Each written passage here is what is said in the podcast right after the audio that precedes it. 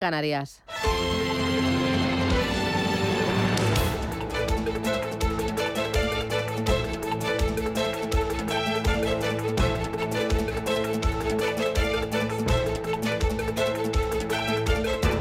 Capital Intereconomía, con Susana Criado.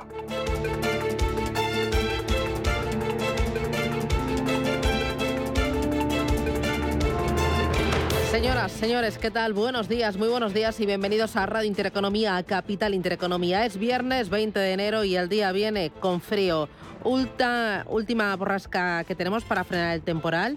Eh, esta va a pasar de forma rápida en dirección a Francia por el Golfo de Vizcaya.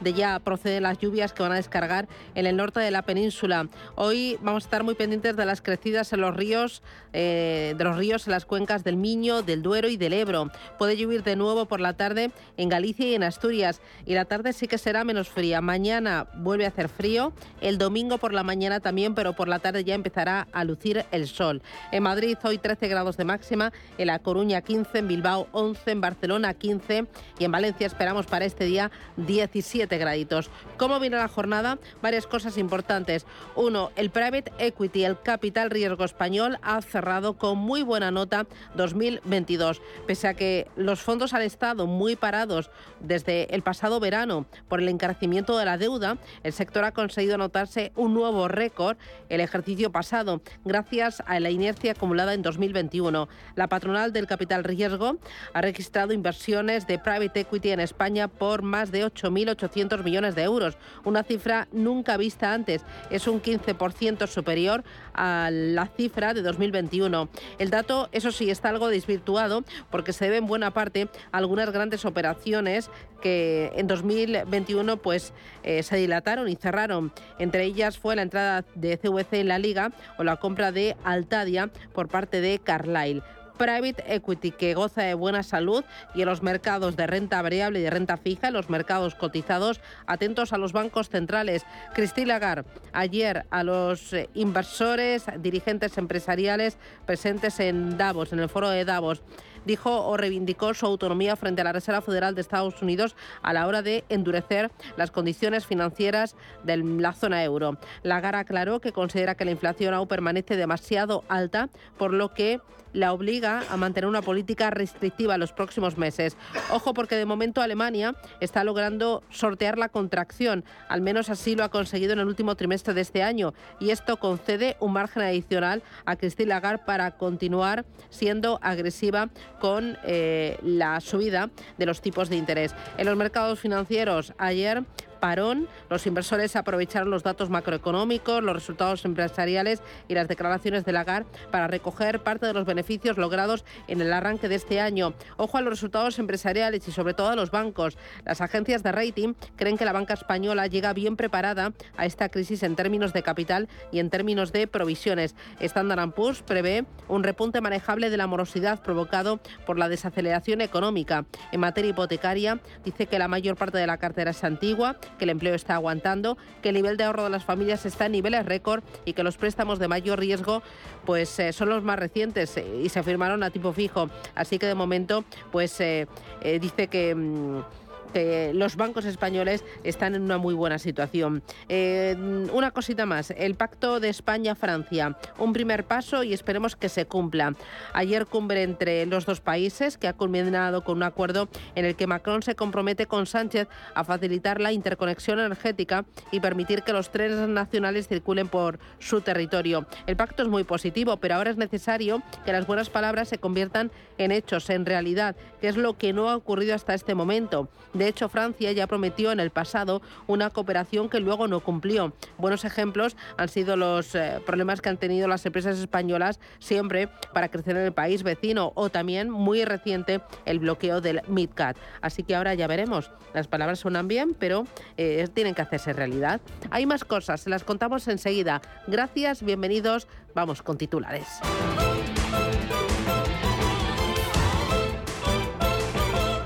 Banco Santander patrocina este espacio.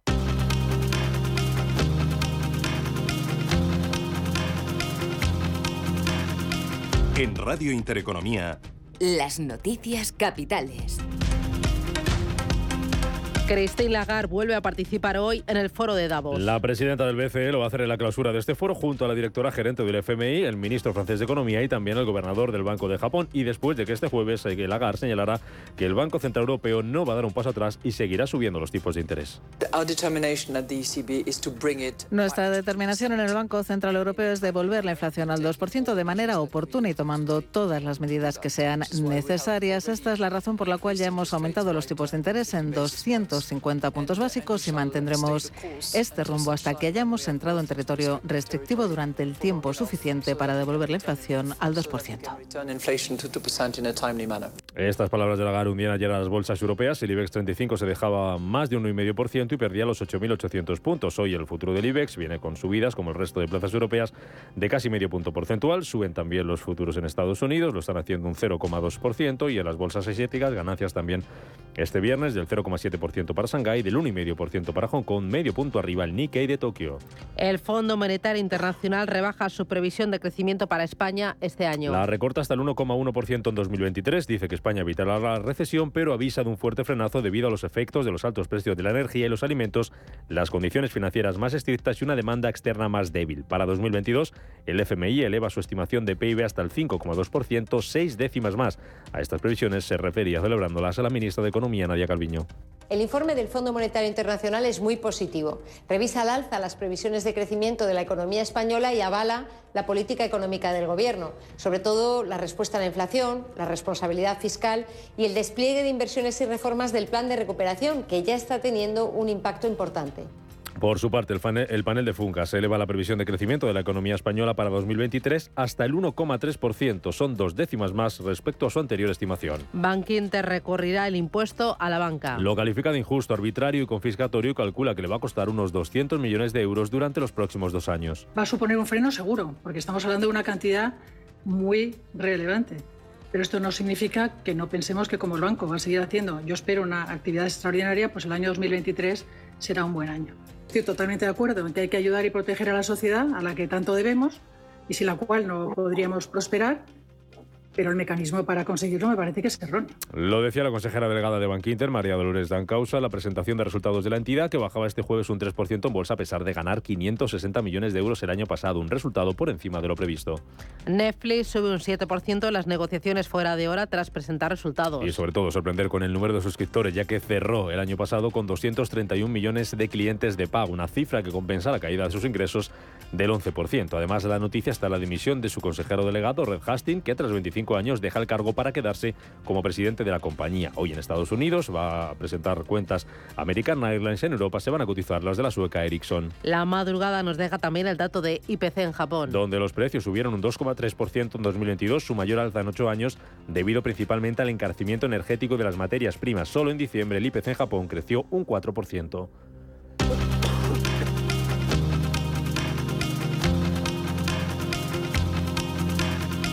España y Francia firman un tratado de amistad. El acuerdo establece que ambos países van a celebrar una cumbre bilateral anual y que serán invitados al Consejo de Ministros del país amigo al menos una vez cada tres meses y por rotación. También se van a crear grupos de, de trabajo sobre cuestiones migratorias o de defensa y se organizará anualmente un foro económico y empresarial. Lo explicaban Pedro Sánchez y Manuel Macron. Este tratado de amistad y cooperación entre Francia y España no solamente está reforzando a ambos países, está reforzando nuestro proyecto común que es Europa.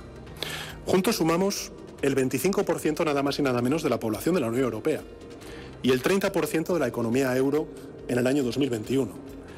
Y sobre estas bases sólidas, que nos hablan de un camino compartido a través de la historia, queremos tejer una relación aún más intensa. Y el Tratado de Amistad y de Cooperación que acabamos de firmar va a permitir profundizar mucho en este camino permite a nuestros ministros trabajar juntos, permite evidentemente renovar nuestro cuadro de cooperación que data de 1984, construir cooperación, permite acelerar en materia de conexión ferroviaria, eléctrica, gasística, de hidrógeno. En Francia, los sindicatos volverán a la calle el 31 de marzo contra la reforma de las pensiones. Nueva manifestación después de que ayer dos millones de personas, según el sindicato CGT, salieran a la calle en toda Francia en una jornada de huelga que paralizó medio país y tuvo un alto seguimiento en la educación, los transportes y la refinería. A pesar de estas protestas, Macron defiende su reforma de las pensiones.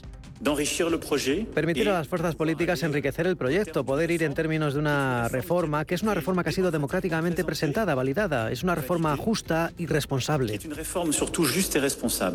noche de disturbios y de tensión en Perú. Entre la policía y los manifestantes que protestan contra el gobierno, disturbios que han obligado a extender el estado de emergencia a otras regiones, la presidenta de Perú, eh, Dina Boluarte, denunciaba el intento de tomar tres aeropuertos del interior del país. Los actos de violencia generados a lo largo de estos días, de diciembre y ahora en enero, no quedarán impunes. El gobierno actuará dentro del marco de la Constitución y las leyes que ampara de manera estricta y firme. Perú es uno de los socios comerciales más importantes de Latinoamérica con España. Allí tienen intereses empresas como Repsol o como Telefónica, de donde le viene un 4,5% de su negocio. Banco Santander ha patrocinado este espacio. Si te da por cambiar de banco, Santander te lo pone fácil. Hacerte cliente es tan sencillo y rápido que lo puedes hacer estés donde estés, que para algo es una cuenta online. Y además, te llevas 150 euros si traes tu nómina antes del 28 de febrero. Consulta condiciones en bancosantander.es. Santander, por ti, los primeros.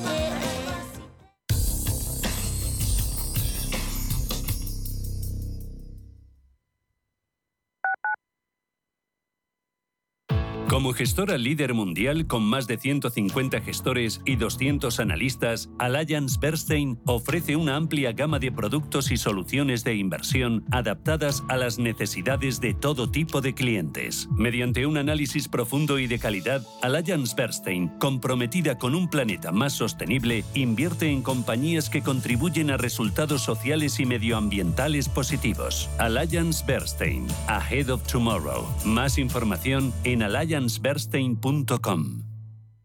si eres de los que no puede esperar para estrenar el nuevo Ford Kuga híbrido enchufable, aquí va un cuento para amenizar la espera. Érase una vez y colorín colorado este cuento se ha acabado. Listo, se acabó la espera. Que tus ganas de disfrutarlo no esperen. Nuevo Ford Kuga híbrido enchufable con una nueva estética más deportiva y acabados en negro. Ahora con Renting sin entrada y con todo incluido por 17 euros al día. Y además con entrega inmediata. Porque a veces lo bueno no se hace esperar. Solo hasta fin de mes. Condiciones en Ford.es. Urbanitae es una nueva plataforma de inversión inmobiliaria que te permite invertir a lo grande con cantidades pequeñas. Uniendo a muchos inversores, logramos juntar el capital suficiente para aprovechar las mejores oportunidades del sector. Olvídate de complicaciones. Con Urbanitae ya puedes invertir en el sector inmobiliario como lo hacen los profesionales. ¿Te imaginas celebrar su comunión en plena naturaleza y sin salir de Madrid? Ven a Faunia y a Zoo Madrid para celebrar un día inolvidable. Contamos con cocina propia, con menús de alta gastronomía para disfrutar con todos los sentidos en un entorno único. Ah, y de regalo de comunión, un bono Parque Soro. Más información en zoomadrid.com o faunia.es. Cierre de mercados es como el punto en la I. Un programa que deja las cosas en su sitio. Hola, te habla Javier García Viviani. A las 4 de la tarde comenzamos cierre de mercados en Radio Intereconomía. La mejor manera de estar informado de la actualidad económica. Di que nos escuchas.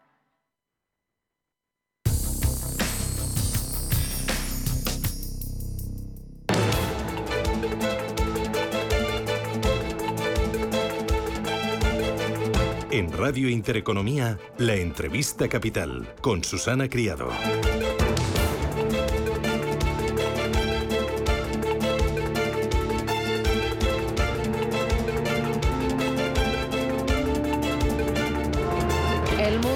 Una situación frágil al afrontar una policrisis por la inflación, la seguridad, inseguridad alimentaria y energética y también las guerras geoeconómicas. Así lo decía esta misma semana la directora gerente del Fondo eh, del Foro Económico Mundial, Sadia Zahi. Lo decía eh, al presentar su informe sobre riesgos globales. Un informe que no llega justo cuando se ha celebrado esta semana el Foro Económico de Davos, donde casi 3.000 representantes del mundo empresarial, del mundo mundo político, grandes inversores se han concentrado en Davos para diseñar las eh, grandes o, para dibujar las grandes tendencias que van a mover el mundo en los próximos ejercicios. Hablamos de riesgos globales y lo hacemos con José María Carulla, que es Managing Director de Mars.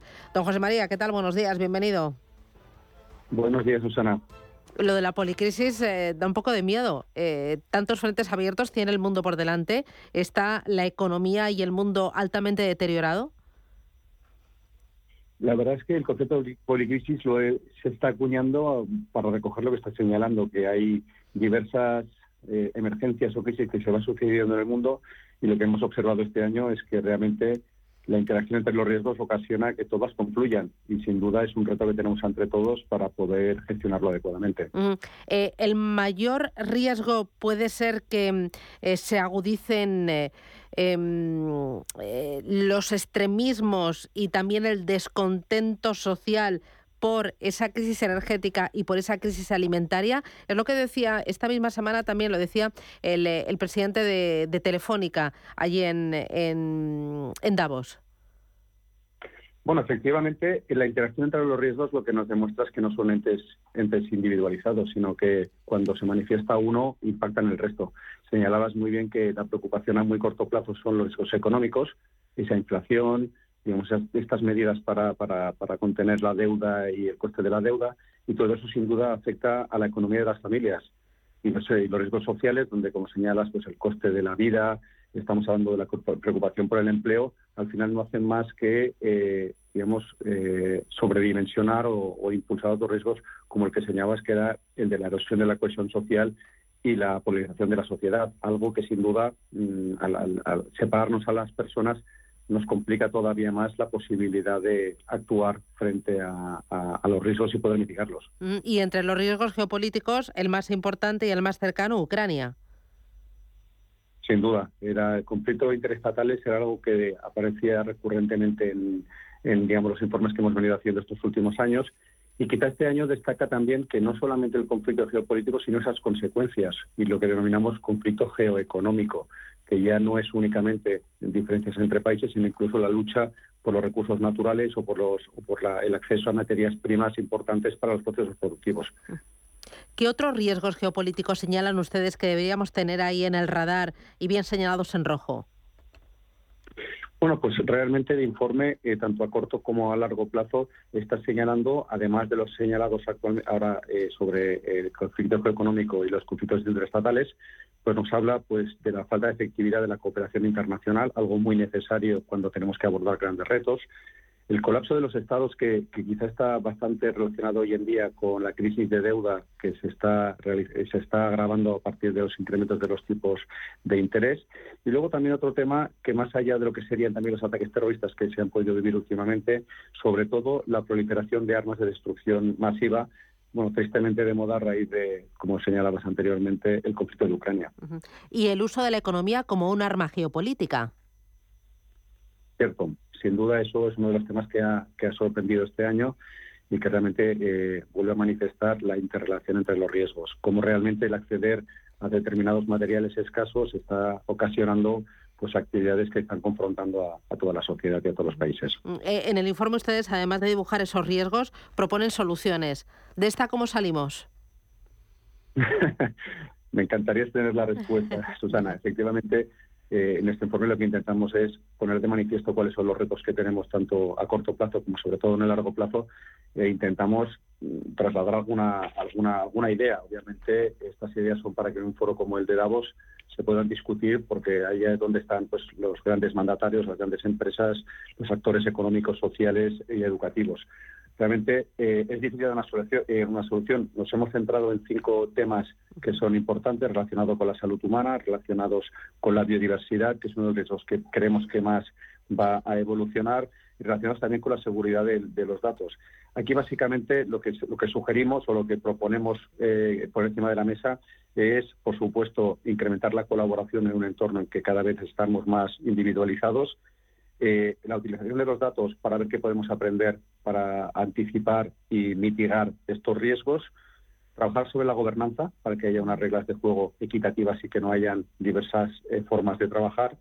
Y un tema interesantísimo es poder utilizar los Objetivos de Desarrollo Sostenible de Naciones Unidas en todo lo que tiene que ver con sostenibilidad y clima como una herramienta que puede ayudar a, atajar algunas, algunas eh, preocupaciones. Realmente, esa lucha contra el cambio climático puede convertirse en una herramienta para atajar preocupaciones. Eh, ha sido todos los temas clave en, esta cumbre de Davos. Eh, ayer mismo el presidente del BBVA hablaba de las inversiones sostenibles, decía que tenían que ser rentables, que la regulación tenía que apoyar y que incluso Europa debe emular a Estados Unidos. Eh, ¿Cómo ve usted ese reto y también ese gran desafío de la sostenibilidad y el cambio climático en una economía desacelerada y en, y en un mapa político muy complicado. Sí, realmente es una, parece una tormenta perfecta. Nosotros estamos hablando de, digamos, del riesgo climático como uno de los principales riesgos en el largo plazo desde los últimos 10 años, diría yo. efectivamente, este año se consolidan como eh, cuatro del top cinco de las principales preocupaciones. Es interesante señalar que además de lo que veníamos hablando de la acción frente al cambio climático, aparece ya la incapacidad de adaptarnos al cambio climático, con lo cual eso ya de por sí es una información interesante, como ver que como algo que ya es prácticamente real. Luego también destaca eh, la preocupación por la biodiversidad, también muy muy ligado con la crisis alimenticia, por ejemplo, que hemos que, que estamos sufriendo a raíz de la guerra.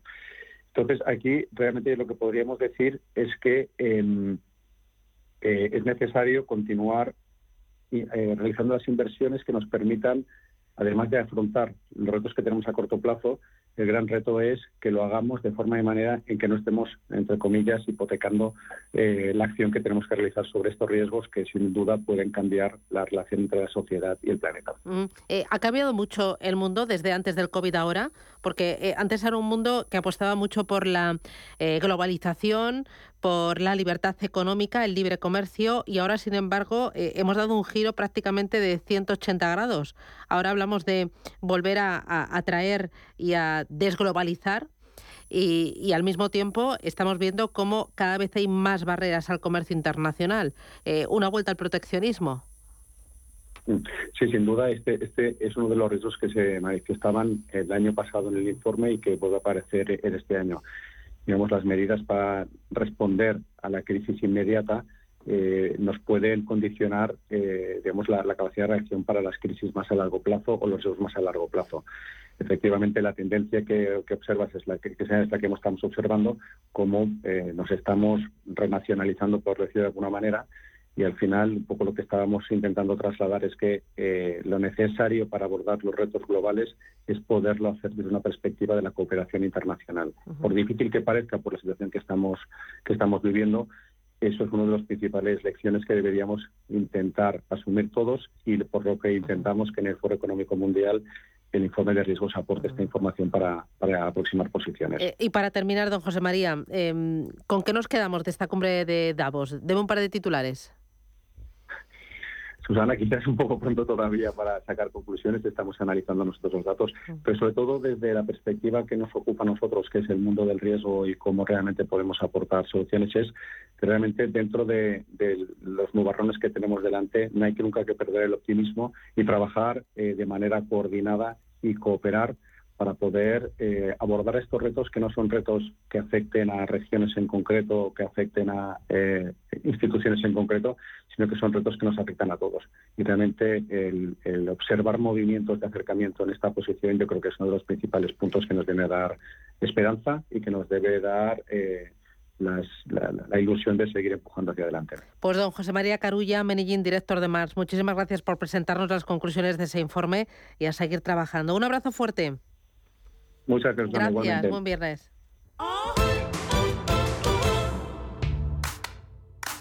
¿Te habían pagado alguna vez por aprender?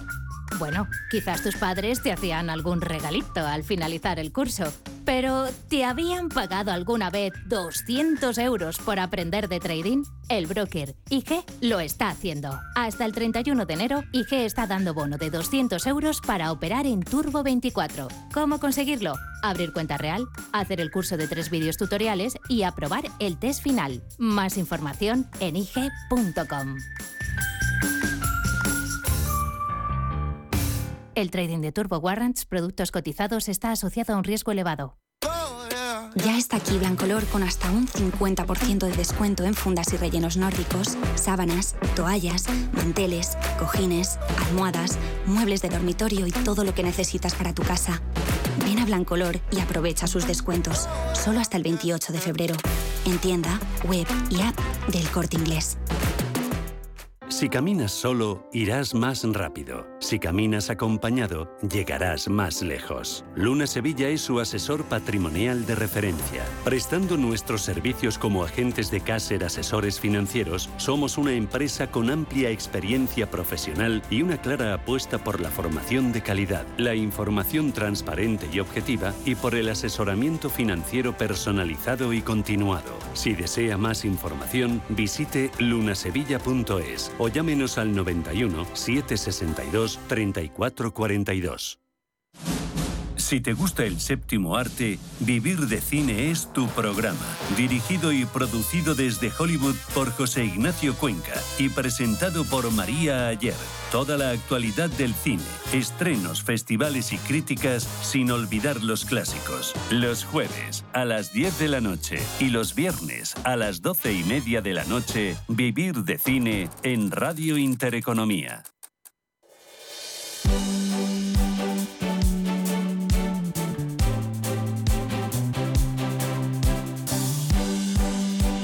En Radio Intereconomía, La Tertulia Capital.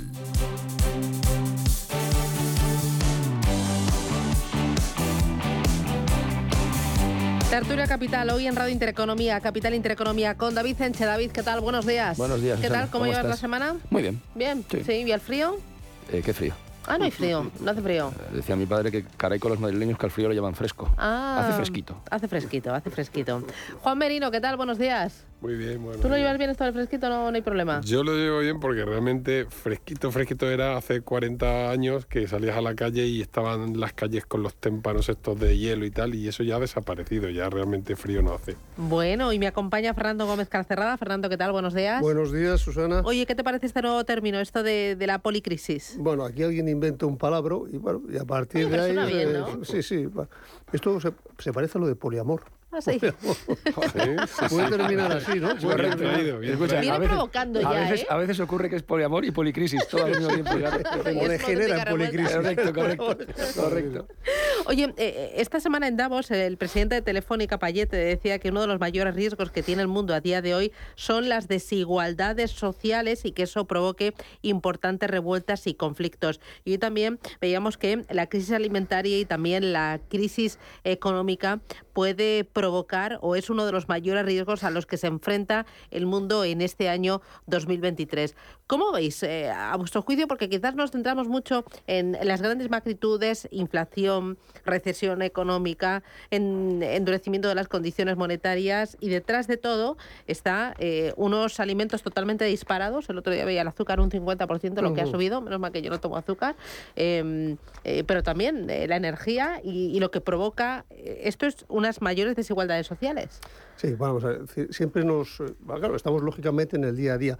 La inflación sube un punto, dos, el paro sube a dos, tres, la esperanza, el optimismo del empresario. Pero luego, detrás de todo eso, hay unos grandes problemas. Grandes problemas, llámese deuda, llámese la situación tecnológica. Y el más conflictivo de todos y el peor de todos es el conflicto social. Es la diferencia, la brecha entre ricos y pobres, que cada vez es más grande, y lo están diciendo en un foro en donde la gran mayoría de ellos va con jet privado ¿eh? y tienen bastantes recursos para, para gastar allí. El conflicto social es lo peor que te puede pasar. Y el conflicto social se proviene de una situación de desigualdad, de injusticia muchas veces, o una situación económicamente muy inestable. Muy inestable. Tú hablas de la, de ahora mismo de la inflación, es verdad que cada vez que vas al mercado, bueno, pues si, si tienes un salario normal, te das cuenta de, bueno, pues de cómo está subiendo. eso. Bueno, pero el- pero el ¿qué café, pasa con la ca- gente? El desayuno que me tomaba No, yo no, aquí no, abajo ha pasado de 2,70 a No, no, 3,30. no, la barra de pan, No, cualquier de cosa. 2,70 a 3,30. Vete, vete al Congreso, que Claro. vale 0,20. Sí, pero claro, la gente que tiene unos salarios bajos, claro, eso es un problema multiplicado. Va, yo- y eso mira, es un conflicto Yo que lo que pienso de todo esto es que nos hemos tragado el relato, nos lo estamos merendando cada día, el relato de la desigualdad, que es el relato de la igualdad. El relato de la igualdad es el relato de la desigualdad. Y ha llegado hasta tal nivel en el mundo de la economía, en el mundo de la política, en el mundo de la sociedad, que es que ya nos lo creemos. ¿Qué es la desigualdad? ¿O qué es la igualdad? ¿Somos todos iguales? ¿Tenemos que serlo? ¿Hasta qué punto? ¿Hasta qué punto hay que sostener este relato? ¿Hasta qué punto hay que sostenerlo hasta el, hasta, hasta, hasta el fondo de que estamos creando un conflicto social, como dice Fernando? Creamos un conflicto social. ¿Quién se beneficia de ese conflicto social? Todo el, gobernamiento a nivel mundial de izquierdas que han comprado ese relato, que lo, lo difunden cada día y viven de ello, y viven por ello. Yo lo que sí veo es que la desigualdad no existe siempre cuando una persona tiene mm, intención, interés de prosperar en su vida. Cuando no la tiene es cuando es víctima de la desigualdad, cuando pierde el interés por, no por ser igual, pierde el interés por, prosperar en un mismo entorno. Entonces yo creo que tenemos que tener cuidado porque el foro de Davos ha caído ya en el relato de la izquierda a nivel mundial y es un relato que está en los últimos 10, 15 años, como venís viendo, es un reto que está, eh, está llegando. El tema de la globalización y la desglobalización o el localismo. Oye, ¿es que no tiene sentido el mundo sin la globalización? ¿Qué sentido tiene? Que tú, o sea, puede haber localismo si eres competitivo con el localismo. Si tú siembras naranjas y te las comes aquí es porque eres más competitivo. Pero si hay otro país que lo hace de forma más competitiva, a igualdad de condiciones sanitarias o fitosanitarias, pues debe ser el que entre aquí. No tiene sentido que tú, ¿por qué tienes que comprar tú las naranjas más caras el que las hace aquí que el que las hace en, en Marruecos, siendo igual? Bueno, tiene mucho sentido, ¿no? Yo, esto, esta semana que ha sido tanto con el foro de Davos, a ver, yo oigo lo del foro de Davos y, no sé por qué me viene a la cabeza La hoguera de las vanidades, la novela de Tom Wolfe. Eh, porque tenemos que darnos cuenta de una cosa, el foro de Davos es un evento privado que organiza un organismo privado. A mí lo que diga el foro de Davos, si te soy sincero, me importa un pimiento. Y quien está ahí está para hacer networking. Y da igual. Claro. entonces, por, cierto, nuestro presidente del gobierno ha ido a hacer networking. Claro. Oiga, que no está mal, ¿eh? no le critico por eso. Otra cosa es que sea un señor que... Hombre, si no hubiera ido lo hubieras criticado igual. Pues, no, pero no, yo no le critico por ir. Lo que, lo que quiero es poner un poco en valor cuál es la importancia del Foro Davos, que es ninguna. Ninguna. Eh, ¿Es la que marca las tendencias? No es verdad. ¿Es la que... No es verdad. Esto, es como... Esto es como decir, vamos a ver si ponemos las cosas un poco en su contexto. Entonces, el foro de Davos, que digan lo que quieran, ¿vale? de verdad, no, no, va a impactar directamente en esa economía. Eh, por cierto, el presidente de España no es el único que ha ido, han ido otros y cada uno suelta su discurso para su público, ya está, punto pelota. Segundo, es verdad que, la, que hay cada vez una brecha mayor en el mundo entre ricos y pobres. Eso es verdad, lo dice Naciones Unidas, por cierto, la parte seria de Naciones Unidas, no la parte bla, bla, bla. Pero también es cierto que los ricos cada vez son más ricos, pero los pobres cada vez son menos pobres y que la pobreza del año 2023 no tiene nada que ver con la pobreza de 1985. Y eso se mide, por ejemplo, en niños, volumen y número de niños muertos por desnutrición en el año en el mundo, por acceso niños alfabetizados o no alfabetizados, por ingresos eh, medios de familias en países que están en vías de desarrollo, etc.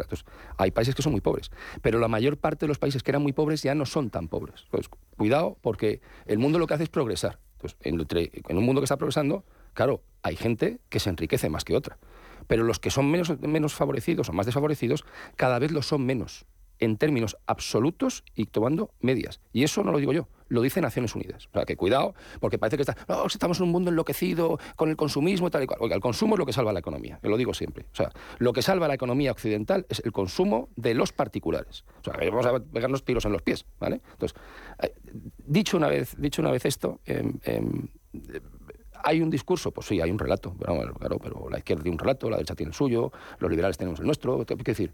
Al final cada uno tiene el suyo. Eh, se ponen de modas unas cosas, se empiezan a quitar de modas otras. Estábamos hace, hace no mucho, hace, hace dos años, hace tres años, bueno, bueno, bueno, es que la energía nuclear era lo peor del mundo. En Alemania mm. empiezan a decir que es que la energía nuclear, hola, hola, que no es tan mala. Entonces hay una parte de la izquierda alemana que sigue diciendo que es tal. Pero la sociedad alemana en su conjunto está empezando a cambiar. Y era la sociedad más antinuclear de Europa la que claro, pero ahora Claro, claro, hay, hay, hay, hay, amiga, claro.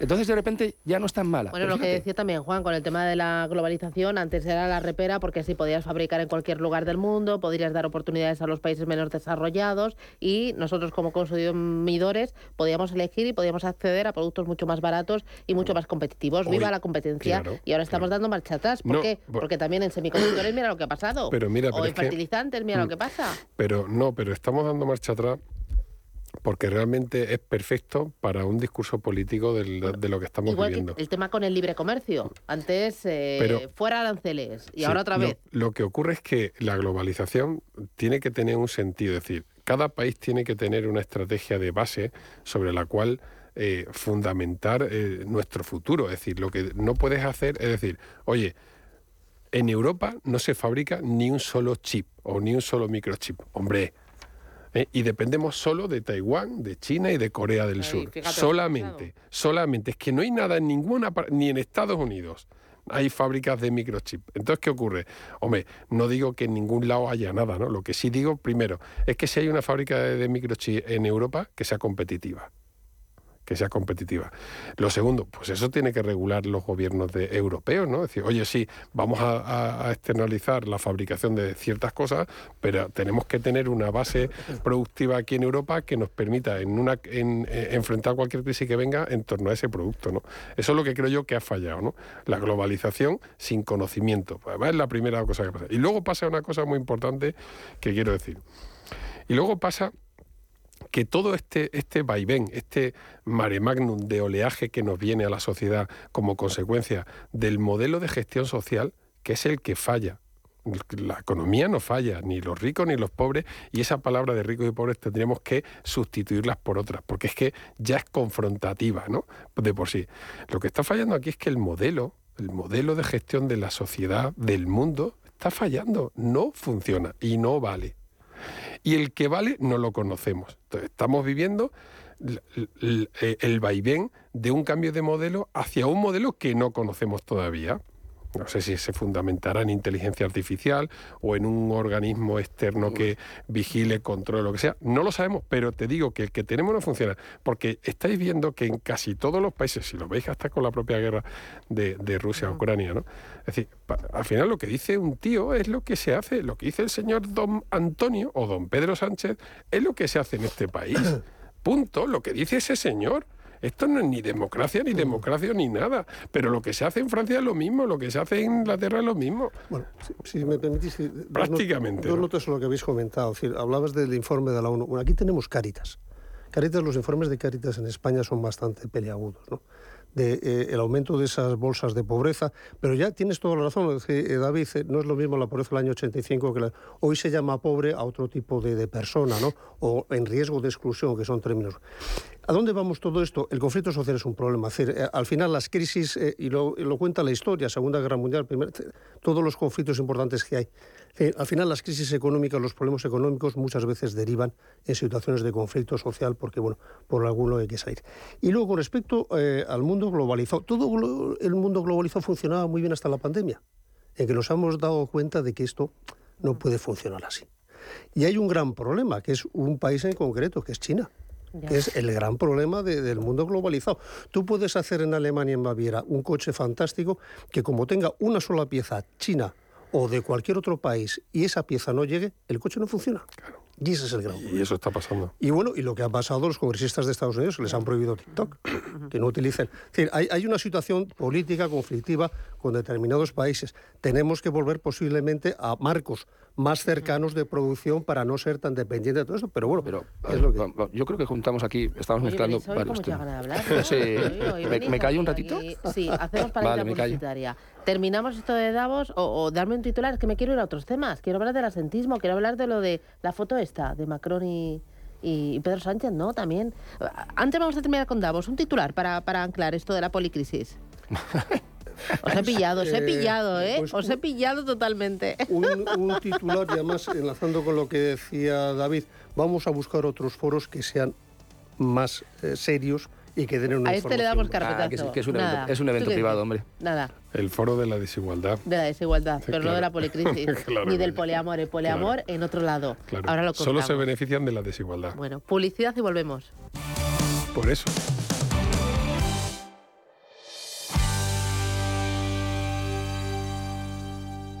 Tomaré el sashimi de salmón y después este fondo de renta variable japonesa. ¿Cómo? Y cárguelo todo a la misma cuenta, por favor.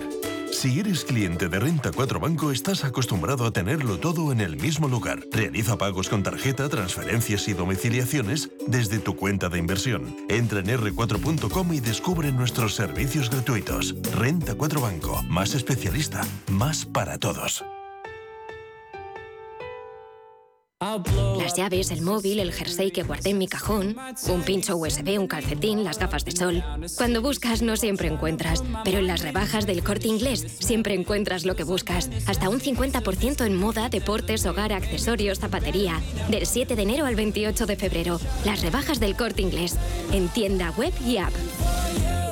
¿Quiere aprovechar la subida de los tipos de interés invirtiendo en renta fija a corto plazo? Invierta con nosotros en un activo con bajo riesgo y una atractiva rentabilidad. Los pagarés. GES Consult Corto Plazo es un fondo que invierte principalmente en pagarés de empresas de primer nivel. Tiene liquidez diaria, reducida volatilidad y un nivel de riesgo 1 por CNMV. GES Consult. Más de 30 años gestionando fondos de inversión. Más información en gesconsult.es. Si tu pasión es la caza, sueñas con el sonido del río mientras lanzas tu caña o simplemente disfrutas del campo y la naturaleza, este es tu programa. Caza, pesca y naturaleza. Todos los sábados y domingos de 7 a 8 de la mañana en Radio Intereconomía. Coordina Marcos Ruiz.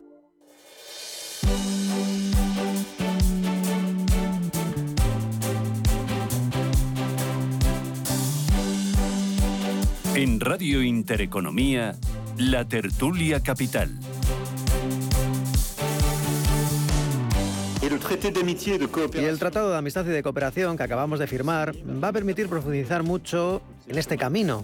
Permite a nuestros ministros trabajar juntos, permite evidentemente renovar nuestro cuadro de cooperación que data de 1984, construir cooperación, permite acelerar en materia de conexión ferroviaria, eléctrica, gasística, de hidrógeno. Bueno, ¿qué me decís de este tratado de la amistad? Esta foto tan bonita que hemos visto ahí a Pedro Sánchez y a, y a Macron sin, sin abrigo ni nada, ahí con traje y chaqueta con el frío que hacía. Mm. Eh, Eh, lo estábamos hablando ahora en, en- en- cuando estábamos fuera de antena. ¿no? es tierno, ¿no? Eh, que- mira, vamos a ver.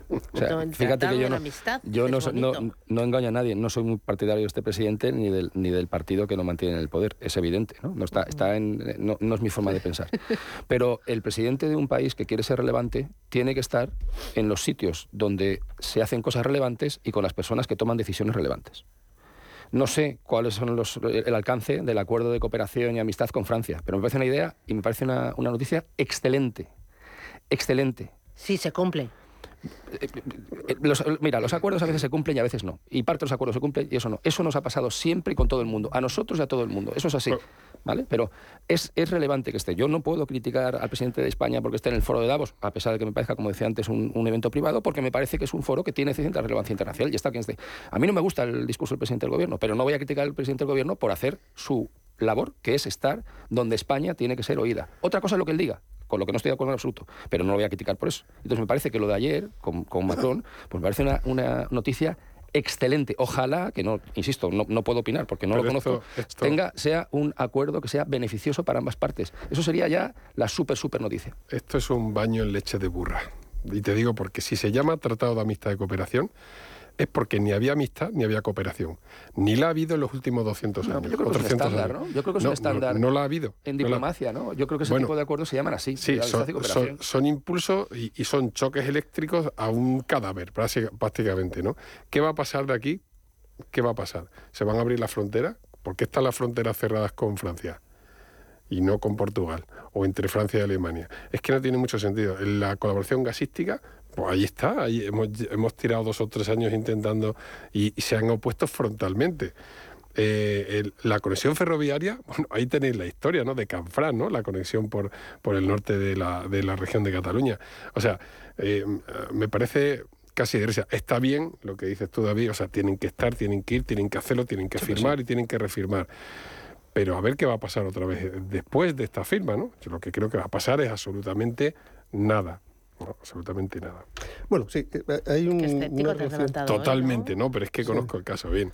Hay una relación entre España y Francia, puede que haya ciertos claros oscuros, pero son dos socios fundamentales, son vecinos. Hay un intercambio comercial brutal entre Francia y España por un lado y por el otro. hay un compromiso dentro de la Unión Europea. Tienes que verte, tienes que hablar, aunque te caiga mal. Es que los, fíjate, la diplomacia francesa es curiosa, pero es de los pocos países en el que se lleva mal o regular con muchísima gente. Con Estados Unidos tiene unos problemas brutales. Con Alemania tiene unos problemas también tremendos.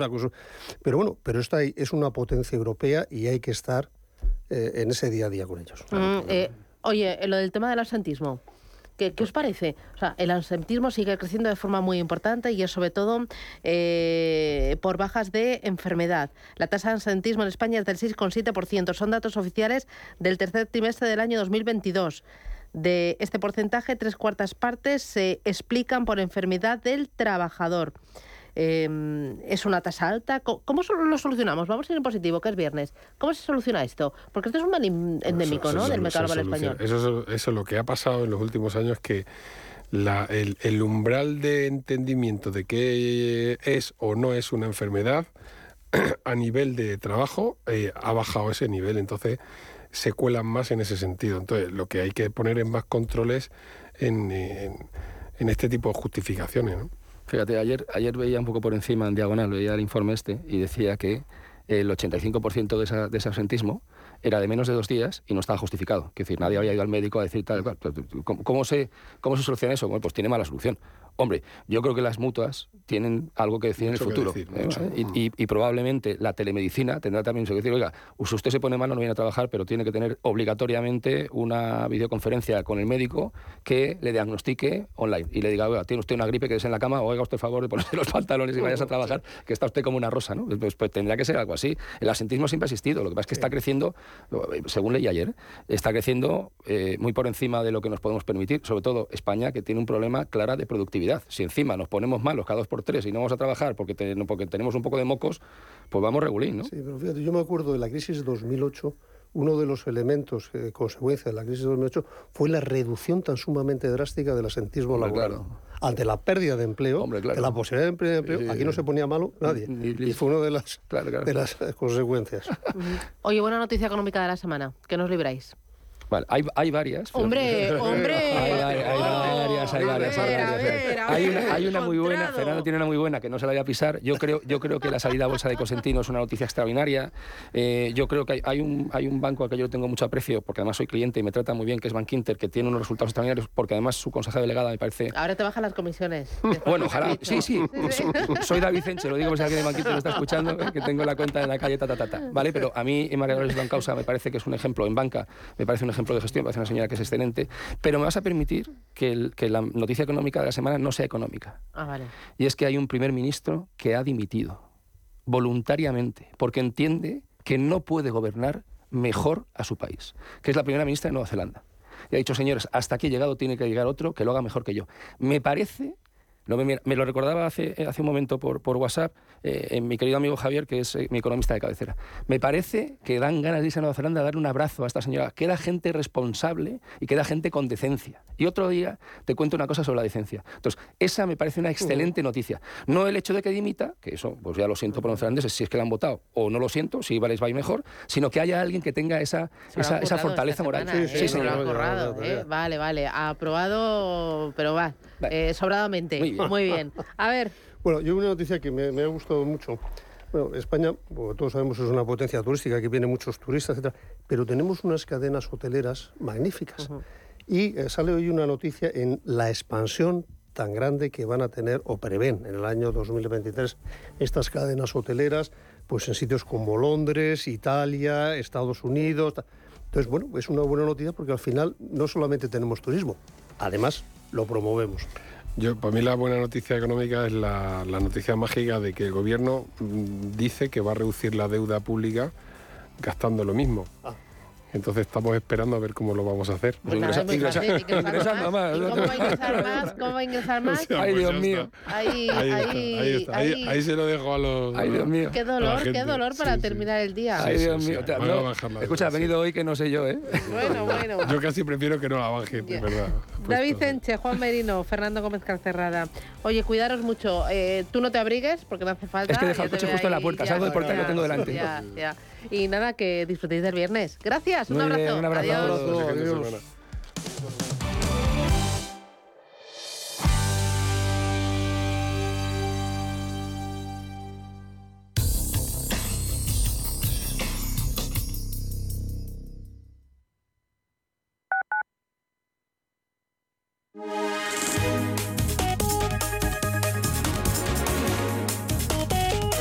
MAPFRE patrocina la información del tiempo. Hoy viernes esperan cielos nubosos en buena parte de la mitad norte peninsular, con lluvias y chubascos localmente fuertes o persistentes en el norte de Galicia y el Cantábrico Occidental. En el resto de la península y Baleares, intervalos nubosos con posibilidad de algunas precipitaciones débiles. El archipiélago canario habrá nubes y precipitaciones en el norte de las islas de mayor relieve, sin descartarlas de forma más débil y dispersa en el resto de las islas. Las temperaturas tenderán a subir en todo el país, salvo en el noreste peninsular, donde permanecerán con pocos cambios. MAPFRE ha patrocinado la información del tiempo. ¿Quieres invertir de manera inteligente con altas rentabilidades y riesgo controlado? Cibislen es la empresa líder en inversiones inmobiliarias. Invierte con garantías desde solo 250 euros. Miles de inversores ya confían en Cibislen para sacar la máxima rentabilidad a su dinero. Únete a la inversión inteligente visitando cibislen.com. La dirección de Radio Intereconomía no se responsabiliza ni comparte necesariamente las opiniones y consejos de sus colaboradores o las realizadas por terceros ajenos a este programa.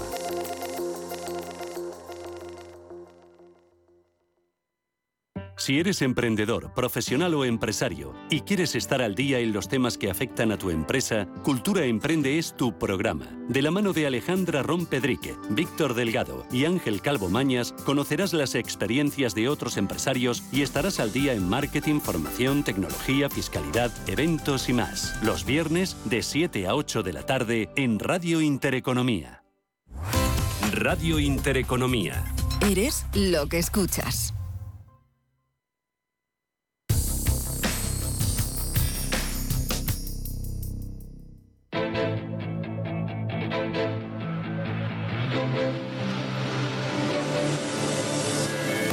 Capital Intereconomía. Empresas, finanzas, mercados. Ocho minutos, llegamos a las nueve de la mañana, pero apertura como viene el viernes. Buenos días, Ángeles Lozano. Muy buenos días, pues parece que queremos despedir la semana con compras. El futuro del IBEX 35 tras las caídas de ayer repunta un 0,8%, por lo tanto vamos a ver si se reconquista esa cota de 8.800 puntos e incluso si conseguimos eh, subir hasta 8.881, lo que le permitiría al selectivo cerrar la semana plano, borrar las caídas que hasta ahora acumula. Hoy vamos a volver a escuchar a la presidenta del BCE, Christine Lagarde, en la clausura del foro de Davos. También estará la directora gerente del Fondo Monetario Internacional. Ayer Christine Lagarde volvía a decir que la inflación en la zona euro sigue siendo demasiado alta como para suavizar las subidas de tipos de interés. Hoy es tercer viernes de mes, por lo tanto, vencimiento de opciones y futuros. Vamos a conocer los datos de compraventa de viviendas de noviembre en España, en Estados Unidos, también ventas de viviendas de segunda mano de diciembre y de momento tenemos la prima de riesgo en 96 puntos básicos, la rentabilidad del bono a 10 años en el 3,03%. En Europa, Paloma. Tenemos subidas para el futuro del DAX del 0,6%, también en la bolsa parisina de casi un punto porcentual, el Eurostock rebota también un 0,6. Hemos conocido ya algunas referencias desde Alemania, precios de producción en el mes de diciembre se situaban en el 21,6 un punto porcentual por encima de lo esperado. Y también hemos tenido dato de ventas minoristas en Reino Unido, que caían en diciembre, contrariamente a las expectativas, caída del 1%, se esperaba un repunte de medio punto porcentual. En cuanto a las compañías, su protagonismo para la sueca Ericsson ha presentado resultados. El beneficio trimestral está por debajo de las expectativas, caída por tercer trimestre consecutivo y dicen desde Ericsson que esperan vientos en contra, al menos en la primera mitad de 2023. También veremos qué es lo que hace Siemens Energy, que después de la publicación de resultados de Siemens Gamesa ha reducido su pronóstico de beneficios para todo el año. Más referencias. Pues mirando a los futuros americanos, vienen con subidas suaves en el entorno del medio punto porcentual. En cuanto al cierre asiático, también en positivo destacan los avances para el Hansen del 1,8%. Mirando al mercado de materias primas, tenemos también avances en el precio del petróleo, arriba un 0,6%. El crudo Brent se sitúa en 86,70 y cotiza el West Texas. El barril de crudo de referencia en Estados Unidos en 81 dólares con 17. Mercado de divisas, cruce del euro con el dólar también en verde, 10842. Jesús Sánchez Quiñones es director general de Renta 4 Banco. Don Jesús, ¿qué tal? Buenos días. Buenos días. ¿Y hoy del mercado qué esperar? Al inicio una apertura al alza en Europa después de las caídas de ayer. Yo iba a ser un día muy, protagonizado por los datos de precio. Hemos conocido en Japón que ya está el IPC en el 4% y la subyacente en el 3%, muy por encima de los objetivos del Banco de Japón y esto puede presionar para que continúe el, el endurecimiento de la política monetaria. En Alemania también hemos conocido datos de producción que aunque han caído respecto al 28% anterior, siguen siendo muy elevados. Y eh, Lagarde ayer lo que dijo es que pese a los eh, rumores de principio de esta semana que podía no subir 50 puntos básicos en las próximas reuniones en el Banco Central Europeo, sí que previsiblemente va a subir 50 puntos tanto en febrero como en marzo. Las propias actas del Banco Central sí que ha dicho que algunos miembros incluso querían subir 75 puntos básicos en la última reunión. Y en Estados Unidos, en la FED, uno de los miembros ha reiterado la idea que todavía es demasiado pronto para cantar victoria sobre la inflación y que previsiblemente vaya a mantener los tipos en el entorno del 5% durante más tiempo. Y eh, de nuevo, el Fondo Monetario Internacional ha hecho previsiones que en el caso de España baja una décima para este año 2023, pero lo más relevante es que los riesgos siguen siendo a la baja. Vamos a estar muy atentos en las próximas semanas a los resultados empresariales y a ver cuáles son las expectativas de las compañías que previsiblemente bajarán sus días de resultados para mm. este año. De los resultados que, tenemos sobre la mesa tanto en Estados Unidos como en España hemos tenido Bank Inter, pero la semana que viene vendrán unos cuantos. Eh, ¿Balance positivo, mucho mejor de lo esperado? Previsiblemente o de momento sí que parece que son mejores de lo que se está esperando, pero quizás donde hay que poner el foco es en lo que digan las compañías respecto a las expectativas para el 2023, que ahí quizás el mercado está demasiado optimista con lo que vaya a suceder y por tanto será muy relevante lo que diga cada una de las compañías sobre sus expectativas de beneficio para este año otro asunto importante, lo ha mencionado, es el tema del euro. ¿Cómo lo ve en este arranque de año? Eh, bueno, en el caso, en el caso del, euro va a depender mucho de cómo fluctúen eh, los tipos de interés. A principio de semana, cuando parecía que eh, no iba a subir tanto los tipos de interés del Banco Central Europeo, sí que el, euro se debilitó y ahora mismo con estas noticias se ha vuelto a fortalecer. Va a estar muy en consonancia con los niveles de tipos de interés que vayan teniendo tanto el Banco Central Europeo como la Reserva Federal. Muy bien. Pues Jesús Sánchez Quiñones, Renta 4 Banco. Gracias. Buen negocio. gracias. Adiós.